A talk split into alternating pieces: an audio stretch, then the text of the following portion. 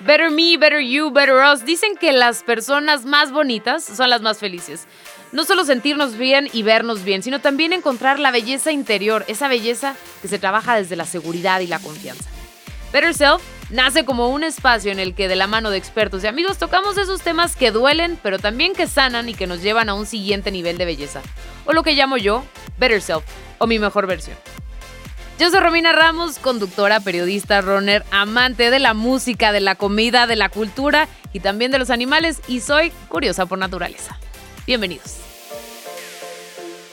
Pues aquí en Better Self nos estamos cuidando todos, estamos haciendo nuestros podcasts vía remota, así que si llegan a escuchar algo diferente es por eso, porque estamos cuidando a nuestros expertos y también nos estamos cuidando nosotros. Bienvenidos a un nuevo episodio de Better Self. Hoy tenemos a una invitada muy especial que nos va a hablar sobre emprendimiento a unos días de celebrar a las pymes. Si ustedes no saben qué es pymes, son las pequeñas y medianas empresas. Ella es Karen Rodarte, co-CEO y co-founder de Pai, una firma de cosméticos que enaltece las raíces mexicanas. Karen estudió diseño integral y fue ahí en la universidad que conoció a su ahora socia Andrea. Juntas fundaron Pai en el 2013 después de casi dos años de preparación, que es una marca que, por cierto, es de cosméticos natural, eco-friendly, con envases elaborados con cartón y en el 2019 conquistaron a Rodrigo Herrera, tiburón en el programa Shark Tank. Hoy en día, Pai es una marca referente en Indie Beauty. Así que muchísimas gracias, Karen. Gracias por acompañarnos. Romina, ¿cómo estás? Muchísimas gracias por la invitación. Estoy muy contenta de estar aquí con ustedes y de poder platicar de todo este tema que me apasiona, que es el emprendimiento completamente. ¿Cómo surge la idea de Pai Pai? Porque fue en el 2013 y fue, todavía creo que no estaba tan de moda, incluso todos estos productos cruelty free, todo lo orgánico todavía no estaba como tan en boga o, tan, o era muy poco el mercado y además todo el diseño que ustedes le imprimen a Pai Pai. Claro, justo nace por esta idea, o sea, por esta falta de, este tipo de productos. En el 2012, Andrea y yo estuvimos investigando sobre qué lanzar, qué desarrollar, eh, qué, qué valor agregado ponerle a nuestro proyecto. Y encontramos que en el mercado todos los envases de cosméticos en ese entonces, porque hoy ya no es lo mismo, pero en ese entonces todos eran empaques negros, blancos, todos estaban pues neutros. En su justo vimos esta posibilidad de poder colaborar con artistas y poder ilustrar todos los empaques. O sea, nace de esta idea y además poder utilizar ingredientes naturales, empaques de cartón, creamos todo un concepto de marca. Y ahora, ¿por qué maquillaje? ¿Por qué maquillaje? Esa es una pregunta importante. Yo creo que decidimos, durante cuatro años nada más vendimos lipsticks. ¿Y por qué decidimos lanzar un lipstick? Porque creemos que es, el es un producto indispensable para cualquier mujer. Puedes salir a tu casa, de, de tu casa, puedes ir al antro, puedes ir a donde sea, pero nunca te va a faltar un lipstick en tu bolsa. Por eso fue que decidimos lanzar cosméticos y el primer producto fue un lipstick. Hablábamos un poco al inicio del indie beauty, que ustedes han sido un referente en esto, pero ¿a qué nos referimos con el indie beauty? Indie beauty eh, es un término pues americano que se le nombran a las marcas que son pues son indie, porque son indie, porque son marcas que tienen un alma y un corazón, una este heart and soul. Eh, esto se refiere a que pues ellas hablan por sí solas, o sea, no, no son conglomerados, no son marcas globales, son marcas indie, son marcas pequeñas que tienen un corazón que hablan por sí solas. Pai Pai tiene este. Eh, cuenta historias, Pai es una marca que, que cada colección es un artista diferente, que tiene, o sea, todo lo habla desde su corazón y así habla, así le hablamos al consumidor. Por eso somos consideradas como una marca indie. Y también por el tiempo de creación. Las marcas indie son marcas de reciente creación, son marcas que tienen 10 años en el mercado, mientras las globales pues son marcas que tienen más de 50 años. Oye, ¿y qué barreras te has topado a la hora que iniciaron con este proyecto, que lanzaron este primer lipstick? ¿Cuáles fueron las primeras barreras con las que se toparon? ¿Cómo lograron consolidar la marca? Yo creo que la primer barrera, y es la primer barrera de todos los emprendedores, y al crear una MIPYME, yo creo que es el capital, ¿no? Todo mundo se pregunta, ¿cómo voy a empezar mi proyecto si no tengo dinero? O sea, ¿a quién recurro? ¿Cómo le hago? Yo creo que ese fue nuestra primera limitación, pero fue 50% fue Friends and Family. Ese es un término que se utiliza mucho en el medio del ecosistema emprendedor. Friends and Family es que tu familia o amigos te prestan dinero para empezar tu, tu proyecto y el otro 50 fue un crédito bancario. Este crédito bancario fue una tasa muy alta, la verdad es que fue un riesgo muy grande de nuestra parte al empezar la marca de esta manera, pero la verdad es que lo hicimos muy bien, lo trabajamos con proyecciones financieras y esto nos ayudó a empezar con el proyecto. Entonces, este fue una de las, pues de los 10 mil barreras que tuvimos, pero la primera fue yo creo que el lado económico. ¿Y cómo se acercaron a los bancos, por ejemplo? ¿Cómo nos acercamos a los bancos? Tenemos historial crediticio y esto me refiero a André y yo somos de la ciudad de Morelia, entonces pues desde chicas nos fuimos a estudiar fuera de la ciudad y pues nuestros papás nos depositaban a nuestras cuentas de débito. Entonces, esto va ayudando a que tengas pues un historial crediticio, que te depositen, que tengas mensualmente ingresos. Entonces, de esta manera fue que solicitamos un crédito. Esto nos ayudó. La gente que maneja efectivo desde siempre es muy difícil solicitar un crédito porque no tienes historial. Entonces, les recomiendo hay mucha gente que le da mucho miedo este, tener tarjetas de crédito, de débito, pero de nuestro lado nos sirvió mucho. Y también el Friends and Family, también hay veces que te da miedo pedir prestado a un familiar o un amigo porque puedes terminar mal o no sabes si lo vas a poder pagar, pero creo que de esta manera es es muy buenas opciones para empezar con un proyecto. ¿Y tuviste como algún sensei, alguien que, les estuviera diciendo vete por aquí o te recomiendo esto o en asesoría legal, por ejemplo? en legal, la verdad, nunca tuvimos asesoría. ¡Qué rifadas! Eh, sí, todo lo hicimos, creo que lo hicimos correctamente, o sea, desde crear la marca, fuimos a limpia registrarla, eh, constituirnos como empresa, fuimos a la Secretaría de Economía a registrarnos. Es como que todos los pasos los fuimos literal como de librito creando y eso nos ayudó mucho. Y en cuanto al sensei, el papá de mi socio es empresario, entonces nos ayudó mucho a asesorarnos en van bien, mejor vayan por acá. Entonces, creo que tener un acompañante en tu camino de emprendimiento es muy importante porque te ayuda justo a esta guía de de qué hacer. Eso, por ejemplo, o sea, ustedes sabían que tenían que ir al INPI a registrar la marca, pero ¿qué pasa con todas estas personas que dicen, bueno, yo no tengo ni idea de que tenía que registrar el nombre, a qué se dedica mi marca, ¿no? O sea, ¿cómo le doy el, el giro o igual y mi tirada es que sea como toda una boutique de, eh, o sea, que haya ropa, pero quiero empezar con el maquillaje, entonces, ¿cómo justo, cómo darle el giro a la empresa? Todos los registros. En ese entonces, cuando iniciamos con la marca, estábamos las dos en la universidad. Yo me metí a un taller de negocios en la universidad, estudié en Guadalajara en el TESO y me inscribí al taller y la verdad es que estar ahí me ayudó mucho justo con todo este tipo de, de pasos que no sabía, o sea, tenía 22 años, no sabía ni que era una persona moral ni una persona física, empezando por ahí nos ayudó mucho. Ahora tenemos mucho la ventaja que el emprendimiento está de moda, o sea, esa es la palabra, está de moda. Y ya en internet hay muchísimos artículos que pueden encontrar de pues paso a paso de lo que pueden, cómo pueden ir estructurando una empresa. Bueno, hablabas un poco del obstáculo económico, ¿no? Pero ¿qué otros obstáculos se enfrentaron? ¿Cuáles han sido los más grandes retos a los que se ha enfrentado Pai Em, el primero fue económico, sufrimos eh, unos robos, que, nos, que sufrimos robos bancarios, robos directo en nuestra oficina, este, pues todos los computadoras, inventario también nos han robado. Entonces esos han sido como obstáculos que en el momento como que te, te congelas y no sabes qué, qué acciones. Pero yo creo que el obstáculo más fuerte que hemos tenido en los últimos años fue una crisis de marca que tuvimos el año pasado con un lanzamiento de una paleta de sombras que pues se malinterpretó en el mercado y, la verdad es que pues fue un, error de marca al final, nosotros lo asumimos y salimos a, a dar la cara de que nos disculpamos y tuvimos que sacar el producto del mercado. Entonces yo creo que ese fue, pues bueno, un, gran problema para la marca porque desde financieramente, o sea, toda la inversión del producto la tuvimos que, sacar. Era la temporada más alta del año para nosotros, entonces las ventas cayeron por completo durante un mes, entonces creo que son, han sido varios obstáculos a lo largo de estos siete años que tenemos con la marca y el más fuerte fue esta crisis de, de, marca. ¿Y qué pasó? Nosotros no sabíamos cómo reaccionar, entonces contratamos a alguien de manejo de crisis para que nos auxiliara en todos los pasos que debíamos de dar. ¿Se imaginaban que Pai iba a tener tanto éxito? honestamente no.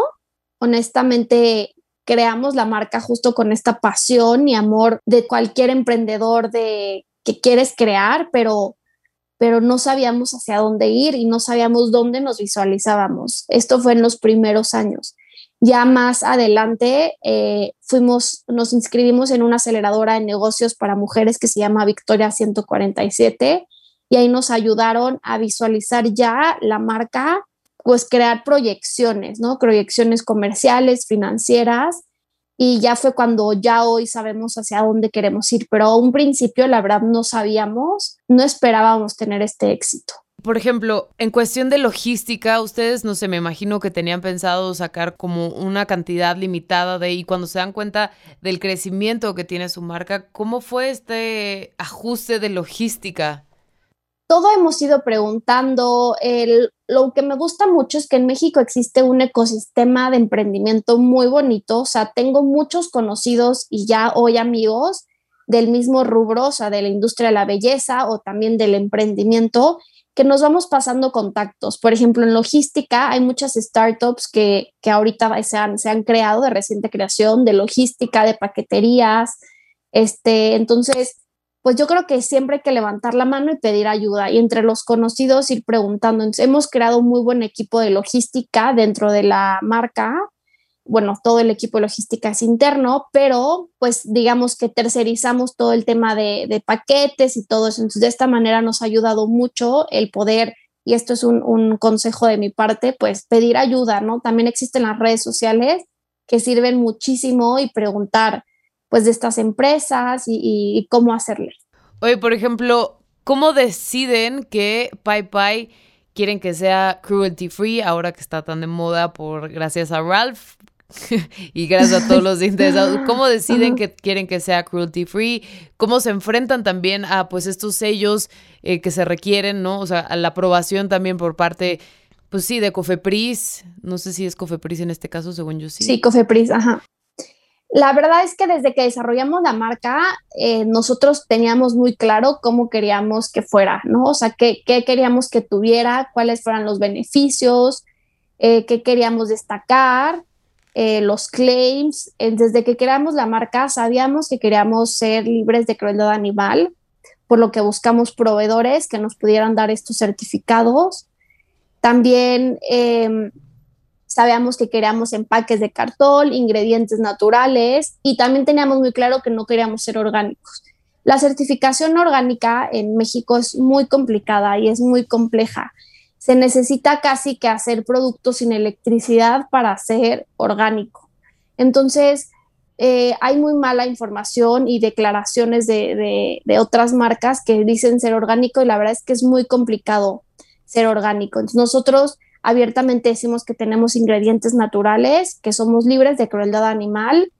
Tenemos empaques de cartón, no todos, hay unos que sí utilizamos vidrio, que el vidrio es reciclable, o también eh, utilizamos plástico, porque por la COFEPRIS hay productos que tienes que utilizar plástico porque van dentro del baño.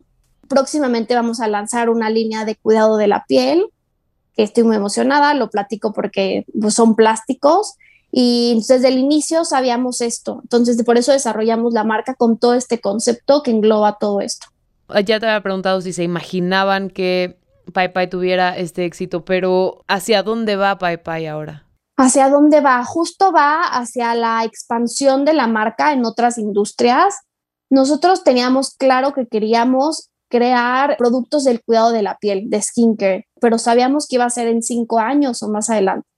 ¿Qué pasó ahorita con la pandemia? Hubo un aceleramiento en todas las industrias y principalmente en comercio electrónico. Los hábitos del consumo del, ser humano ha cambiado por la pandemia y en el caso del de quien se maquilla, pues ha dejado de usar maquillaje por todo el tema del cubrebocas y porque te saca acné, granos, entonces como que el consumo ha, incrementado en el cuidado de la piel, por lo que aceleramos toda esta proyección a futuro que teníamos y vamos a lanzar cuidado de la piel.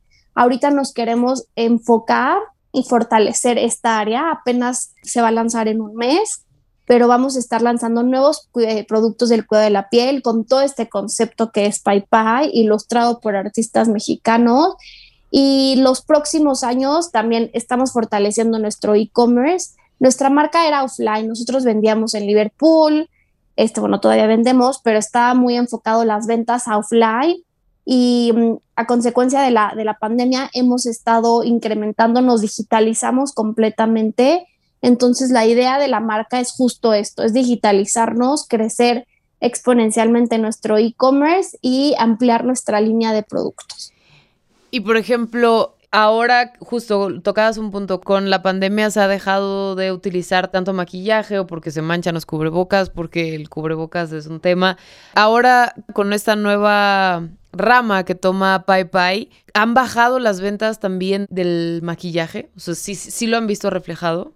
Sí, el, abiertamente la categoría de maquillaje ha caído, ha caído mucho a nivel a nivel México y también en otros países, pero bueno, puedo hablar de México, sí, sí cayó la categoría y la categoría que subió fue cuidado de la piel. Todos estos números los pueden checar en la Canipec, que es la encargada de todas estas tendencias de, del maquillaje y la industria de la belleza. Entonces, por lo mismo, es muy importante analizar los números, analizar lo que dice el mercado, Hemos hecho encuestas a nuestros consumidores en redes sociales y la gente ha dejado de consumir, bueno, lo vemos en nuestras propias ventas, han caído mucho las ventas del maquillaje y a nivel encuestas la gente solicita cuidado de la piel. Entonces es por eso que tomamos esta decisión. Y, por ejemplo, algo que caracteriza mucho a Pai son eh, los diseños, estos diseños por artistas mexicanos. ¿Cómo han, eh, cómo los escogen, cómo se acercan a ellos, ellos se acercan a ustedes? ¿Cómo ha sido la experiencia y cómo han plasmado esta dinámica? A la fecha, eh, tenemos siete años con la marca, hemos colaborado con 21 artistas mexicanos de toda la República, desde el norte, centro y sur del país. ¿Cómo trabajamos con ellos? Pues nos gusta que ellos expresen realmente lo que les gusta. Entonces dejamos el lienzo completamente en blanco para que ellos puedan ilustrar lo que quieran. Y, de la mano contamos historias. Nos gusta crear una historia atrás de cada historia, de cada arte que desarrolla el artista. Y son lanzamientos por temporadas y por colección. Eh, vamos a tener una colección importante en el mes de septiembre, en unos cuatro meses. No puedo platicar mucho del artista, pero hemos trabajado con muchos artistas y nos encanta justo esto, empoderarlos, enaltecer sus obras y, de ahí, a partir de ahí también les han salido proyectos muy grandes e importantes a ellos. Y por ejemplo, en cuanto a belleza, pues ahora lo que se está buscando o lo que está en las revistas y tal es justo tener como una piel mucho más sana y hablaban justo como de esta rama nueva de Pai Pai del cuidado de la piel. También hablábamos un poco de cómo han bajado justo las ventas de del maquillaje. Estoy recapitulando un poco para todos aquellos que nos están escuchando también justo de todo el éxito que han tenido, de cómo pues no se imaginaban que esto pudiera suceder. Pero también me gustaría preguntarte cuál ha sido el mayor aprendizaje que les ha dejado Pai Pai, tanto a ti como a tu socia. Yo creo que existen dos tipos de aprendizaje. Uno es el personal y uno es el profesional. Yo creo que el aprendizaje personal que me ha dejado Pai Pai es poner límites. Como emprendedora somos muy, los emprendedores somos muy intensos, queremos, eh, somos workaholics, somos, pues eso nos destaca completamente. Entonces a todo decimos que sí, trabajamos en sábados, en domingos, no nos damos un descanso. Entonces, yo creo que estos años me ha dejado mucho aprendizaje personal en poner límites, o sea, poder parar en sábado y domingo, poder levantar la mano y decir, ya no puedo, estoy muy cansada, eh, necesito tomarme un lunes, un martes, necesito descansar, este, a todos los proyectos que surgen, igual, si de plano uno puedes, no puedes hacerlo, poder decir no. Entonces, esto es un aprendizaje que yo tomé y me ha costado años poderlo decir y platicar abiertamente. Y aprendizaje personal, diré, perdón, eh, profesional, eh, es a nivel financiero.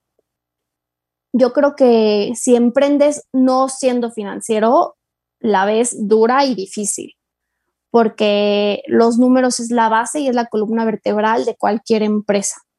Entonces, si no eres financiero y emprendes, pues vas a tener muchas dificultades y, tropiezos en el camino por malas tomas de decisiones, por gastar de más, gastar más cuando no tenías, etc. Entonces, este, yo que soy diseñadora gráfica y Andrea también, bueno, diseñadora integral, eh, les puedo decir que, que, profesional he tenido mucho aprendizaje en tomar decisiones desde a base de los números, no a base de que me gusta, se ve muy bonito y hay que lanzarlo, ¿no? Sino con base de, de de una proyección comercial, financiera, para poder decir se lanza, no se lanza, se hace, no se hace. Entonces, esos serían mis dos consejos que yo daría. ¿Y tu mayor frustración? Mi mayor frustración, yo creo que sería no lograr cosas, pues metas donde me gustaría llegar y no haber llegado a ellas. Sí, sí, sí, es eso. O sea, pues llegar a, objetivos que no se cumplieron esa es una gran frustración, pero pues eso va, va de la mano con muchas acciones y como emprendedor tienes que aceptar que no tomaste bien varias decisiones. Entonces, creo que nada más es cuestión de aceptarlas. Y por ejemplo, en lo personal. Y no reprocharte, o sea, al final hay que celebrar cada éxito porque no hay fracasos. Yo creo que todos son éxitos y aprendizajes. En lo personal, alguna frustración, o sea, que te haya dejado Pai Pai, o sea, que justo hablabas hace un momento de, me di cuenta que necesitaba levantar la mano y decir, ya no puedo, necesito descansar el día que sea, no me importa el día de la semana, he perdido como... Eh, llegó algún momento en el que dijeras, estoy perdiendo el rumbo de mi vida, estoy perdiendo lo que soy, estoy perdiendo a Karen. Claro, claro, definitivamente. Y yo creo que hay un tabú en la sociedad que no se platica y no solamente en el emprendimiento, yo creo que en todas las áreas de la vida siempre hay un momento que, que, que tienes un crush y yo sí sufrí una crisis existencial este, muy fuerte, o sea, fue una depresión y yo creo que fue el año pasado, eh, no, el año antepasado, 2019, que fue justo, o sea, justo se llega, llegas a ese momento cuando no descansas y no paras. Continúas, continúas, te desvelas una de la mañana, dos de la mañana, sábado, domingo, llamadas, este, no dejas a tu cerebro descansar. Entonces el cerebro también es un órgano y es un órgano muy importante que no le ponemos atención, solo le ponemos atención a, pues a, otros órganos, ¿no? O sea, te enfermas del estómago y vete al gastro, pero te enfermas del cerebro y no te cuidas. Entonces, este, es importante tomar atención a esto y yo creo que eso lo digo generalmente en todas las industrias, en todos los trabajos, siempre hay que descansar y pedir ayuda cuando se necesita. ¿Y ahora cómo has logrado justo, cómo has encontrado ese equilibrio? ¿Cómo lo he logrado? La verdad es que fue mucha ayuda de terapia, fue mucha ayuda de, medicinas también y empezar a poner límites, que era lo que decía anteriormente, y a trabajar tú mismo, o estar consciente de lo que estás haciendo. Entonces, ¿cómo lo hago? Pues ya, yo a las 8 apago máximo la computadora, cuando antes la apagaba a la, podría apagarla a la 1 de la mañana, la apago a las 8. La televisión es mala, también la televisión no me dejaba dormir y me generaba mucho insomnio, entonces intento ya no ver la tele en la noche o apagarla a las 9, 10, ¿no? Por, por tarde ver, ver series o cosas que, no me causen insomnio, ¿no? No algo de matanza o de secuestros, porque obviamente no vas a dormir. Es algo bobo, algo tonto. Pues es una rutina, o sea, son rutinas. Antes no hacía ejercicio y estoy haciendo ejercicio. Eso me ayuda mucho, mucho, mucho para todo mi estrés. Este, sábados y domingo me desconecto por completo, o sea, por completo de WhatsApp, o sea, puedo llegar a tener eh, quien me escuche, quien me conoce, o sea, 100 mensajes sin leer, porque a veces ya me pasó, pero creo que es una manera que me ayuda, ¿no? Y, y hacer lo que más me gusta. Mi hobby es pintar, pintar en óleo. Entonces, ahorita estoy regresando, retomando todo lo que es eh, las artes. El arte para mí es lo que más me gusta, visitar museos y pintar. Y estoy pintando. Entonces, es, es regresar a tu origen de por qué empezaste y, y qué es lo que más te gusta hacer. Vamos a ver pronto alguna temporada de Pai Pai hecha por ti. No, la verdad, es, la verdad, eso sí, no. Eh, tendría que, que, trabajar mucho en pintar y pues no tengo tiempo, o sea, no, no, no puedo darle todos los días a pintar. La verdad es que solamente pinto una vez a la semana y, y, no creo, eso sí, no lo prometo. Y la verdad es que pinto muy, muy loco y creo que Pai Pai no, no van con mis pinturas qué bueno que tocas eso, o sea, todos estos diseños mexicanos, todos estos artistas, todas estas colaboraciones que tiene Pai Pai. Pues justo, vivimos en un país súper malinchista. ¿Ya que me refiero con malinchista? Es que para las tragedias nos sumamos y, apoyamos, porque eso sí lo tenemos que aplaudir, porque así somos los mexicanos.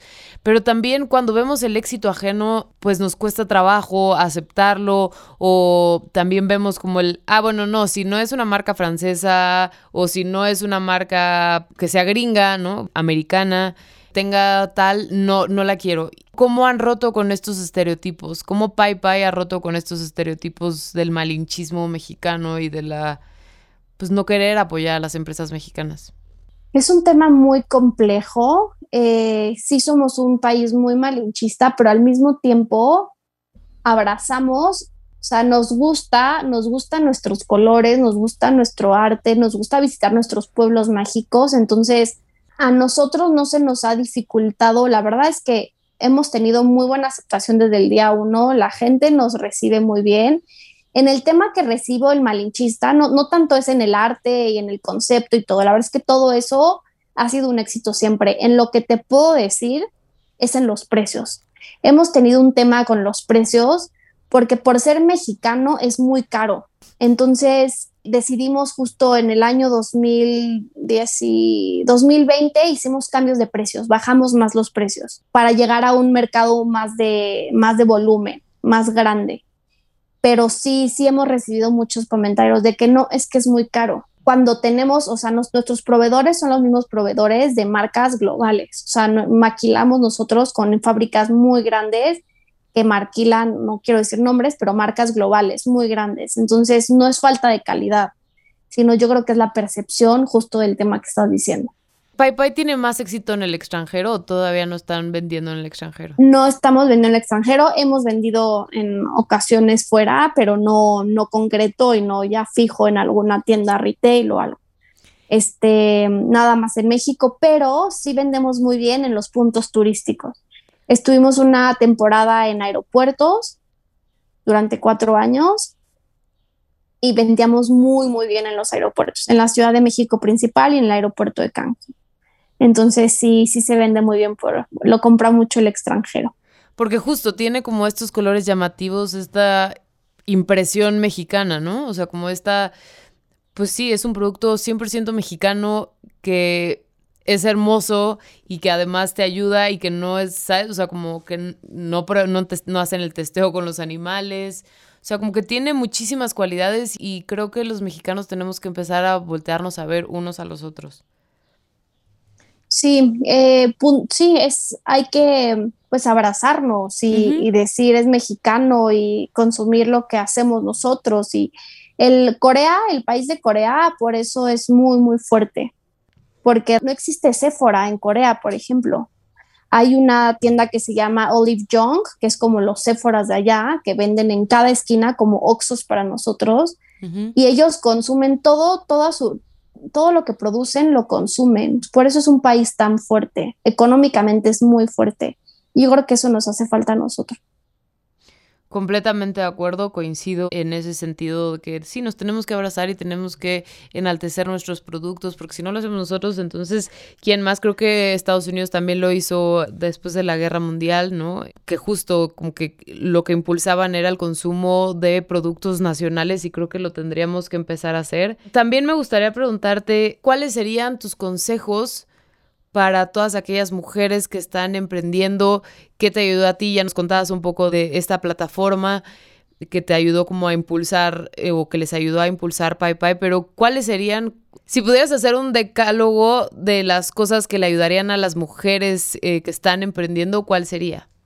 Sería para ambos, o sea, para hombres y para mujeres. Y sería, pues, número uno, sería visualizar su marca en cinco años. Ese sería el punto número uno. O sea, ¿dónde te ves? Eh, punto número dos, pues pasar eso a números, ¿no? Crear una proyección comercial. Número dos. Número tres, pues ya financiera, donde metes gastos, ingresos, gastos, para todo, todo tu PNL para sacar tu corrida financiera. Porque esos tres números así, no, no emprendas si no tienes eso. Y número cuatro, pues yo creo que son nada más como consejos, tips, que es como todo lo que ya platiqué, y lo que escuchas muchas veces de que, que, que, hagas lo que te apasione, que hagas lo que más te guste, porque es lo que vas a trabajar. O sea, yo creo que esos consejos los encuentras mucho. Pero principalmente yo creo que haría esos tres, esos números, ese, eso, ajá, esos tres. O sea, visualiza dónde estás en cinco años y pásalo a números, porque sin eso no vas a saber cómo empezar y no nada. O sea, eso es lo más importante. Antes que registrar tu marca, antes que darte de alta en la Secretaría de Economía, antes que todo, todo, pasa, pues, porque tienes que ver que tu proyecto sea viable, porque si no es viable y si no te va a generar utilidad, pues no lo hagas. Entonces, eso es lo más importante. ¿Cómo lograron los estándares de calidad que tiene PayPay? Nosotros maquilamos, entonces eso nos ayuda mucho. Nuestras maquilas son muy grandes, maquilan para otras marcas muy importantes, entonces la verdad es que todos los certificados, tus estándares de calidad, las fórmulas, todo, todo lo desarrollan ellos. Eso nos ayuda mucho. Nosotros nos enfocamos en desarrollar marca, en crear marca, marketing, artistas, arte, o sea, todo eso nos desarrolló el producto, pero ya todo lo de calidad se encarga la maquila. ¿Y cómo llegaron a ella? Google. la verdad es que en internet buscar, buscar, buscar, llamar, no me gusta, ir a otra. Y lo bueno es que en México no existen tantas. México es el segundo país más importante en la industria de belleza. O sea, el primer productor de, cosméticos es Brasil, el segundo es México. Y al final no son tantas maquilas. Entonces, es todo el mundo se conoce. O sea, si vas a ferias de cosméticos, de verdad encuentras a mucha gente. Pues muchísimas gracias, Karen. ¿Algún consejo que le quisieras dar, además de los que ya has dado? La verdad es que ninguno. Creo que pues me gustó platicar con ustedes y pues de corazón y abiertamente las cosas como, como son. Pues muchísimas gracias Karen, gracias por habernos acompañado. Eh, ¿Tus redes sociales? Mis redes sociales personales son Rodarte Karen, así me encuentras en todos lados, Instagram y LinkedIn, Rodarte Karen. Y de PayPay son PayPay MX, también las encuentras así, Facebook, TikTok, Instagram, YouTube, todo como PayPay MX. Muchísimas gracias, gracias Karen por habernos acompañado, gracias a todos los que nos estuvieron escuchando el día de hoy. Recuerden que cada semana tenemos un experto, un nuevo episodio, así que si quieren escuchar los pasados se pueden meter a nuestro link de Spotify. No se lo pierdan. Muchísimas gracias y estén también atentos a nuestras redes sociales, arroba BetterSelfMX y pues por supuesto seguir a Karen y a Pai Romina, muchísimas gracias. Gracias a todos por escucharnos.